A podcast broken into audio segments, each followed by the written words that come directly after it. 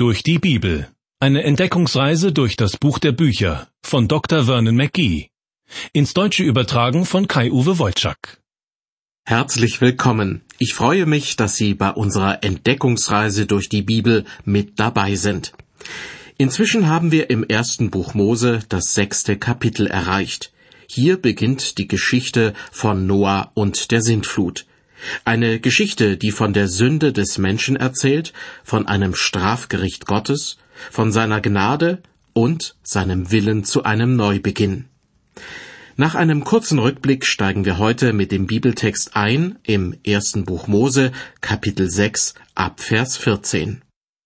Als aber der Herr sah, dass der Menschen Bosheit groß war auf Erden und alles Dichten und Trachten ihres Herzens nur böse war immer da, da reute es ihn, dass er die Menschen gemacht hatte auf Erden, und es bekümmerte ihn in seinem Herzen. So heißt es im ersten Buch Mose Kapitel 6. Die Folge? Gott beschließt, alles Leben auf der Erde durch eine große Sintflut auszulöschen. Mit einer Ausnahme. Noah und seine Familie sollen am Leben bleiben. Denn Noah war ein frommer Mann und wandelte mit Gott. Trotzdem scheint es ein Akt der Grausamkeit zu sein, was Gott mit den Menschen vorhat. Doch die Vorbereitungen, die vor der Sintflut stattfinden, dauern so lange, dass man sie durchaus als Gnadenzeit für die Menschen bewerten kann. Ab Vers 14 folgt die Bauanleitung für die Arche, die Noah mitten auf dem trockenen Land bauen soll. Mache dir einen Kasten von Tannenholz und mache Kammern darin und verpiche ihn mit Pech innen und außen. Wie mag die Arche wohl ausgesehen haben? Obwohl in den folgenden Versen einige Details genannt werden, reichen die Angaben nicht aus, um die Arche wirklich rekonstruieren zu können. Ein Kasten von Tannenholz erinnert jedenfalls nicht gerade an ein Kreuzfahrtschiff. Und statt Kabinen soll Noah Kammern darin einrichten. Eine Kammer musste groß genug sein, damit später ein Elefant darin Platz finden konnte. Ein Maulwurf dagegen brauchte eine viel kleinere Kammer oder hat sich irgendwo in der Kammer eines größeren Tieres in einer Ecke versteckt. Nun ja, bevor meine Fantasie mit mir durchgeht, will ich lieber auf das Pech zu sprechen kommen. Pech ist eine braune oder schwarze, zähflüssige Masse, die zum Beispiel aus dem Harz von Bäumen hergestellt werden kann. Sie dient dazu, die hölzerne Arche wasserdicht zu machen. Als das Pech erfunden wurde, war das für die Menschen alles andere als Pech, denn die klebrige Masse war der erste Kunststoff der Weltgeschichte mit vielen Anwendungsmöglichkeiten. Weiter ab Vers 15. Gott befahl Noah, die Arche in der Form eines großen Kastens zu bauen und sagte zu ihm, und mache ihn so. Dreihundert Ellen sei die Länge, fünfzig Ellen die Breite und dreißig Ellen die Höhe. Wenn die Leute etwas über die Arche hören, haben sie meistens ein Bild vor Augen, das sie seit Kindertagen aus Büchern kennen oder von den Bildern an der Flanelltafel in der Sonntagsschule. Dort hatte die Arche meistens das Aussehen eines Hausboots. Doch das ist aus meiner Sicht völliger Unsinn. Solch ein hausbootartiges Wasserfahrzeug ist höchstens eine Karikatur dessen, was die Arche wirklich war. Zunächst einmal muss man sich vor Augen halten, wie groß dieses Rettungsschiff wurde. 300 Ellen sei die Länge, heißt es in unserem Bibeltext. Da die Elle nicht überall gleich lang war, kommt man auf eine Länge zwischen 140 und 160 Metern. Manch einer mag sich fragen, wie Noah so etwas bewerkstelligt haben soll in einer Zeit, als es noch keine halbwegs modernen Werkzeuge gab. Nun, wir müssen uns von der Vorstellung befreien, dass die Menschen damals primitive Höhlenmenschen gewesen wären.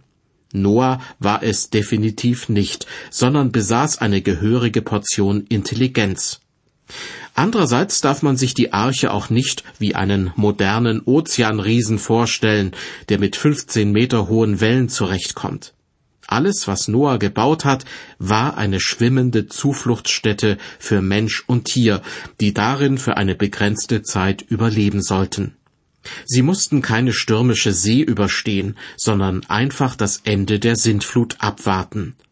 Auch gab es auf der Arche gewiss nur wenig Luxus, aber dafür umso mehr Raum für die Menschen und die Tiere. Interessant ist nicht nur die Länge der Arche, die mit 300 Ellen angegeben wird, sondern auch die Längenverhältnisse. 50 Ellen war sie breit und 30 Ellen hoch. Das stimmt durchaus mit den Längenverhältnissen heutiger Schiffe überein. Die Arche war also gewiss keine lächerlich aussehende schwimmende Kiste, sondern eine durchaus beeindruckende Konstruktion. Der Bauplan dafür kam von Gott. Er sprach zu Noah, Vers 16, Ein Fenster sollst du an den Kasten machen oben an, eine Elle groß. Die Tür sollst du mitten in seine Seite setzen. Und es soll drei Stockwerke haben, eines unten, das zweite in der Mitte, das dritte oben. Ein Fenster sollte Noah einbauen und nicht nur ein paar Lüftungsschlitze. Was für eine weise und vorausschauende Entscheidung, denn durch die vielen Tiere dürfte es an Bord ganz heftig gestunken haben. Das Fenster wurde nicht etwa an einer der Seitenwände eingeplant, sondern es handelte sich um eine Öffnung unter dem Dach, die rund um die Arche ging und etwa 40 bis 50 Zentimeter hoch war. Das Dach selbst stand auf allen Seiten etwas über, so dass es nicht hineinregnen konnte. Nach diesem Prinzip werden heute noch manche Sporthallen belüftet oder auch Toilettenhäuschen am Rande der Autobahn. Denn die verbrauchte und erwärmte Luft zieht mit dem ganzen Gestank nach oben hin ab. Für die Arche war diese Konstruktion ein echtes Muss, denn schließlich waren nicht nur Tiere, sondern auch Menschen an Bord, die den ganzen Tag dort zubrachten, ihre Mahlzeiten einnahmen und dort auch schliefen. Hören Sie nun aus dem ersten Buch Mose Kapitel 6 die Verse 17 bis 20. Gott spricht zu Noah, denn siehe, ich will eine Sintflut kommen lassen auf Erden, zu verderben alles Fleisch, darin Odem des Lebens ist, unter dem Himmel. Alles, was auf Erden ist, soll untergehen. Aber mit dir will ich meinen Bund aufrichten, und du sollst in die Arche gehen mit deinen Söhnen, mit deiner Frau und mit den Frauen deiner Söhne, und du sollst in die Arche bringen von allen Tieren, von allem Fleisch je ein Paar, Männchen und Weibchen, dass sie leben bleiben mit dir. Von den Vögeln nach ihrer Art, von dem Vieh nach seiner Art und von allem Gewürm auf Erden nach seiner Art, von den allen soll je ein Paar zu dir hineingehen, dass sie leben bleiben. Von allen Tierarten je ein Paar und Noah muss sie nicht einfangen, sondern sie sollen zu Noah und seiner Arche hingehen, damit sie am Leben bleiben. Manche Tiere tun so etwas, wenn sie Lebensgefahr spüren. Ich habe das mal in einer Gegend erlebt, wo oben auf den Bergen viel Schnee lag und die Täler noch teilweise frei von Schnee waren. Bei einem Spaziergang in der freien Natur tauchte plötzlich ein Reh auf. Es schien noch relativ jung zu sein und zeigte keinerlei Scheu. Ich hatte den Eindruck, man hätte hingehen und es streicheln können. Als ich später einen Förster traf, habe ich ihm davon erzählt, und er war keineswegs verwundert. Wenn die Tiere im höher gelegenen Wald nicht mehr genügend Futter bekommen, wagen sie sich auch in die von Menschen bewohnten Täler. Sie überwinden ihre Scheu vor den Menschen, weil sie sonst verhungern müssten. Aber sobald im Frühling auch weiter oben der Schnee wieder schmilzt, laufen sie auf und davon und lassen sich nicht so leicht einfangen. Vielleicht war es so ähnlich zur Zeit Noahs, als die Tiere spürten, dass eine Sintflut die Erde überfluten wird. Bliebe allerdings noch zu klären, warum ausgerechnet jeweils nur ein Pärchen von jeder Tierart in der Arche Zuflucht suchte. Weiter geht es mit den Versen 21 und 22.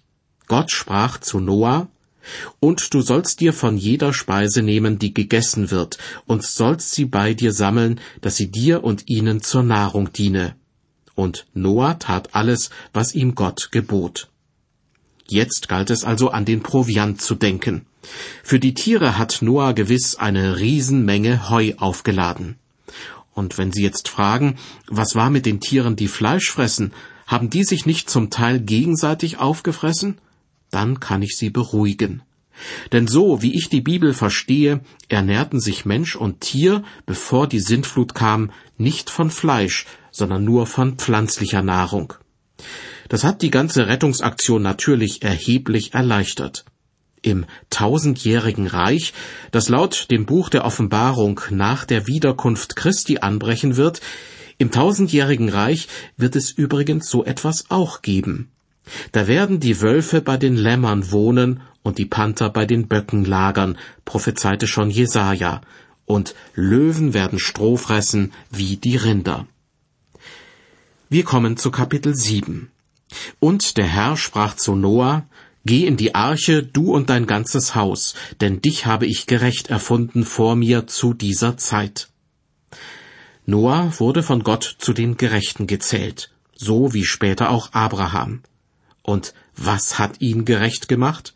Sein Glaube.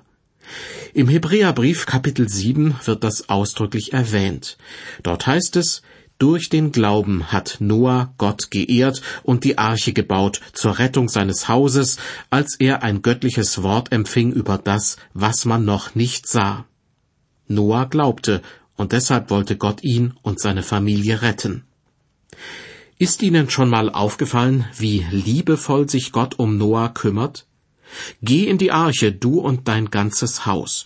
Das ist kein strenger Befehl, sondern eine liebevolle Einladung. Sie erinnert mich an eine Einladung, die Jesus einmal ausgesprochen hat und die jedem Menschen gilt. Kommt her zu mir, alle, die ihr mühselig und beladen seid, ich will euch erquicken. In der Noah-Geschichte heißt es einige Verse später, als sich Noah mit allen Passagieren in der Arche befindet, und der Herr schloss hinter ihm zu. Und am Anfang von Kapitel 8, da gedachte Gott an Noah. Ja, das muss wahre Liebe sein. Gott gedenkt an Noah. Nie wäre es ihm in den Sinn gekommen, Noah zu vergessen. Stellen Sie sich vor, ihm wäre nach ein paar Jahren eingefallen, Ach du liebe Güte, da habe ich den Noah mit seiner ganzen Familie und den Tieren in die Arche gestopft, und jetzt habe ich ihn total vergessen. Nein, so ist Gott nicht. Gott gedenkt an Noah. Und er gedenkt auch an Sie und mich. Das Einzige, woran er nicht gedenken wird, ist Ihre und ist meine Sünde, sofern wir ihn um Vergebung bitten. Nun also betreten Noah und seine Familie die Arche. Die Geschichte von Noah und der Sintflut ist übrigens genauso berühmt wie die Schöpfungsgeschichte. Rund um den Erdball wird sie seit vielen Generationen so oder ähnlich erzählt. Natürlich auch in Variationen, die der biblischen Botschaft entgegenstehen. So enthält zum Beispiel der babylonische Bericht über die Sintflut absolut verkehrte und recht komische Details. Dass trotzdem so viele Völker überall auf der Welt etwas von dieser Sintflut wissen, macht deutlich, dass sie ein Stück der göttlichen Wahrheit kennen. Wäre die Geschichte von der Sintflut ein reines Hirngespinst, die nicht irgendwie auf historischen Tatsachen beruht, hätte sie sich nicht über den ganzen Globus verbreitet. Ich lese nun weiter aus Kapitel 7, die Verse 2 und 3. Gott sprach zu Noah, von allen reinen Tieren nimm zu dir je sieben, das Männchen und sein Weibchen, von den unreinen Tieren aber je ein Paar, das Männchen und sein Weibchen desgleichen von den Vögeln unter dem Himmel je sieben, das Männchen und sein Weibchen, um das Leben zu erhalten auf dem ganzen Erdboden. Ob Sie es glauben oder nicht, diese Verse waren einmal Gegenstand eines Gerichtsverfahrens gegen den amerikanischen Theologen Harry Rimmer. In den 1920er Jahren erklärte er sich öffentlich bereit, jedem 100 Dollar zu bezahlen, der beweisen kann, dass die Bibel einen Fehler oder Widerspruch enthält. In dem Prozess ging es dann um die Frage, warum es zunächst heißt, dass Noah von jedem Tier ein Paar mitnehmen soll, dass sie leben bleiben, wie die Bibel ausdrücklich hinzufügt. Und dann ist auf einmal bei manchen Tieren von sieben, wahrscheinlich ebenfalls Paaren, die Rede. Um es kurz zu machen, Harry Rimmer hat den Prozess gewonnen, denn von den sieben blieben die meisten nicht lange am Leben. Sie wurden nach der Sintflut als Opfer dargebracht. Von den unreinen Tieren nahm Noah dagegen nur jeweils ein Paar mit, weil sie nicht als Opfergabe taugten. Hören Sie nun Vers 4. Gott sprach zu Noah, denn von heute an in sieben Tagen will ich regnen lassen auf Erden vierzig Tage und vierzig Nächte und vertilgen von dem Erdboden alles Lebendige, das ich gemacht habe. Hier wird noch einmal deutlich, dass die Sintflut nicht aus heiterem Himmel kam, sondern dass sie von Gott angekündigt wurde. Mindestens in diesen sieben Tagen wäre es den Menschen möglich gewesen, Gott ihr Vertrauen zu schenken und mit Noah Zuflucht auf der Arche zu suchen. Ich lese jetzt einen größeren Abschnitt vor, die Verse fünf bis zweiundzwanzig. Und Noah tat alles, was ihm der Herr gebot. Er war aber sechshundert Jahre alt, als die Sintflut auf Erden kam. Und er ging in die Arche mit seinen Söhnen, seiner Frau und den Frauen seiner Söhne vor den Wassern der Sintflut. Von den reinen Tieren und von den unreinen, von den Vögeln und von allem Gewürm auf Erden gingen sie zu ihm in die Arche paarweise, je ein Männchen und Weibchen, wie ihm Gott geboten hatte. Und als die sieben Tage vergangen waren, kamen die Wasser der Sintflut auf Erden. In dem sechshundertsten Lebensjahr Noahs, am siebzehnten Tag des zweiten Monats, an diesem Tag brachen alle Brunnen der großen Tiefe auf und taten sich die Fenster des Himmels auf, und ein Regen kam auf Erden vierzig Tage und vierzig Nächte. An eben diesem Tage ging Noah in die Arche mit Sem, Ham und Japhet, seinen Söhnen, und mit seiner Frau und den drei Frauen seiner Söhne, dazu alles wilde Getier nach seiner Art, alles Vieh nach seiner Art, alles Gewürm, das auf Erden kriecht, nach seiner Art, und alle Vögel nach ihrer Art, alles, was fliegen konnte, alles, was Fittiche hatte, das ging alles zu Noah in die Arche paarweise, von allem Fleisch, darin Odem des Lebens war. Und das waren Männchen und Weibchen von allem Fleisch, und sie gingen hinein, wie denn Gott ihm geboten hatte. Und der Herr schloss hinter ihm zu. Und die Sintflut war vierzig Tage auf Erden, und die Wasser wuchsen und hoben die Arche auf und trugen sie empor über die Erde.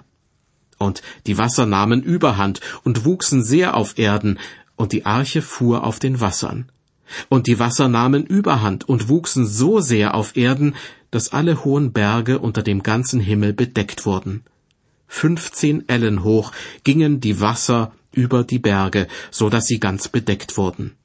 Da ging alles Fleisch unter, das sich auf Erden regte, an Vögeln, an Vieh, an wildem Getier und an allem, was da wimmelte auf Erden und alle Menschen. Alles, was Odem des Lebens hatte auf dem Trocknen, das starb. Soweit die Verse fünf bis zweiundzwanzig.